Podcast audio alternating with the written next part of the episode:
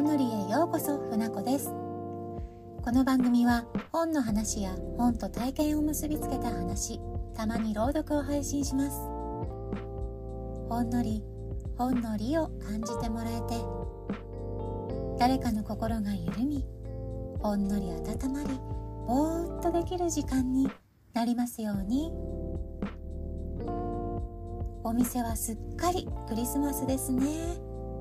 今回からクリスマス前までの配信ではクリスマスの本を紹介していきます。児童書絵本がメインとなりますが年代関係なく楽しんでいただけると思います。ではどうぞ。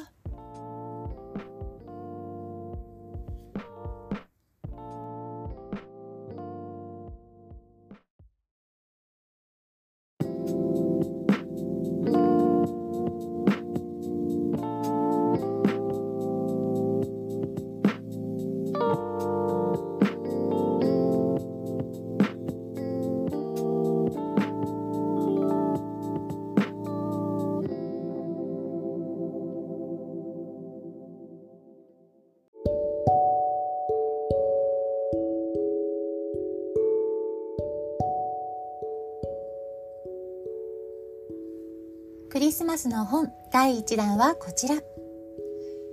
クリスマスが近づくと。作斎藤凛。絵栗原隆。福音館書店から2017年に発行された児童書です。内容紹介です。クリスマスの日はいつも誰も家にいない。いるのは子守のおばさん。10歳の男の子セロにとってクリスマスは寂しい日でした。お父さんもお母さんも仕事でいないからです。お母さんはデパートの仕事だけどお父さんはなぜ？セロももう10歳。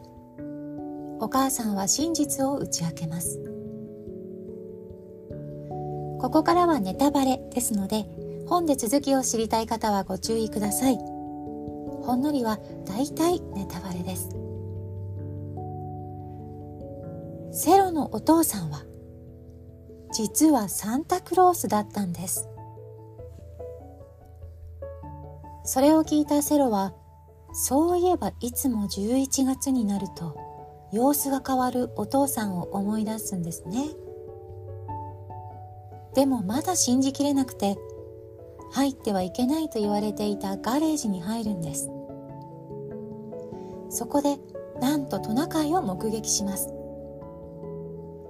お父さんはサンタが決定的になった瞬間でした。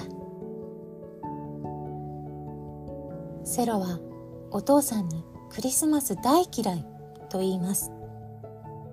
寂しいからですね。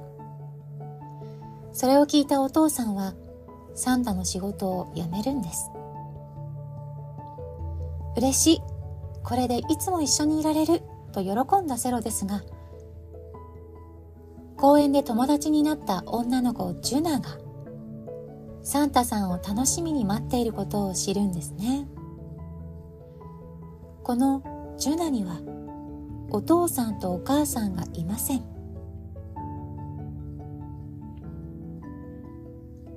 お父さんと過ごしたい。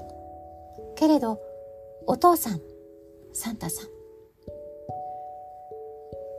心待ちにしている人がいる。クリスマス、ごちそうや飾りよりもっと大切なものがある。とセロは思い、お父さんに気持ちを伝えます。そしてクリスマスの準備を一緒にスタートします。このセロの気持ちを動かしたのは、ジュナのある言葉でした。これは言葉のコーナーで紹介しますね。セロ複雑な心境ですよね。お父さんと一緒にね、いたかったとも思いますしね。ですが、お父さんの仕事とても誇りに思ったでしょうね。セロはお父さんの後継ぐのかな？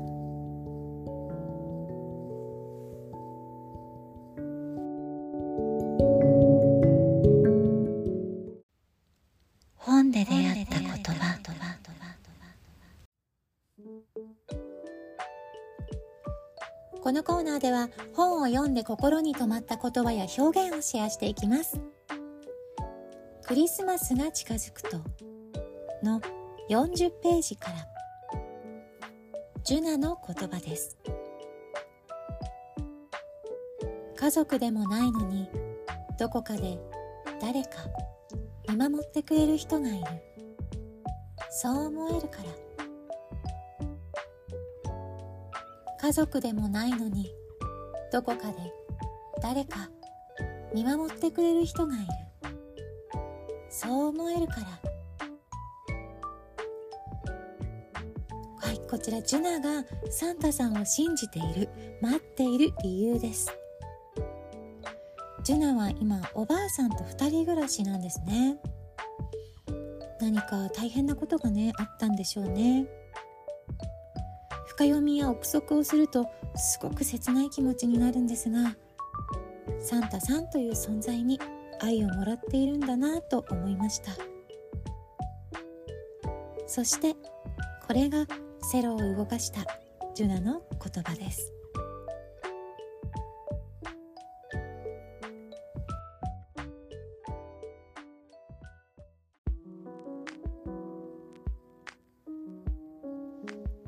エンディングのお時間です。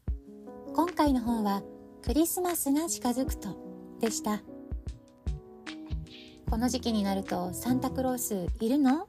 いないの？って話題になると思うんですが私はちょっとびっくりされるかもしれないんですがいると思っています。正確にはその気持ちを大切にとっておいています。子供の頃寒い冬窓を開けて今か今かと夜空を見上げて待っていたあの時が目に浮かびます。ほんのりは Spotify、Apple Podcast でお聴きいただけます。各プラットフォームの5段階評価、レビューお待ちしております。インスタには配信していない本の投稿もしているので覗いてみてください。いいね、フォローしていただけたらとっても励みになります。さて、いつもの最後の挨拶なんですが、今回は皆さんへバージョンでいきたいと思います。旬の果実、りんご、食べてますか？なんと100度以上で加熱するとペクチンという食物繊維が6から9倍に増えるらしいんですよですので私は最近加熱りんご派です。腸は大事って言いますからね。りんごで風に負けない体作りましょうね。これって健康番組でしたっけ？いえいえ本の番組です。今回も聞いていただきありがとうございました。また次の配信でお会いしましょう。ふなこでした。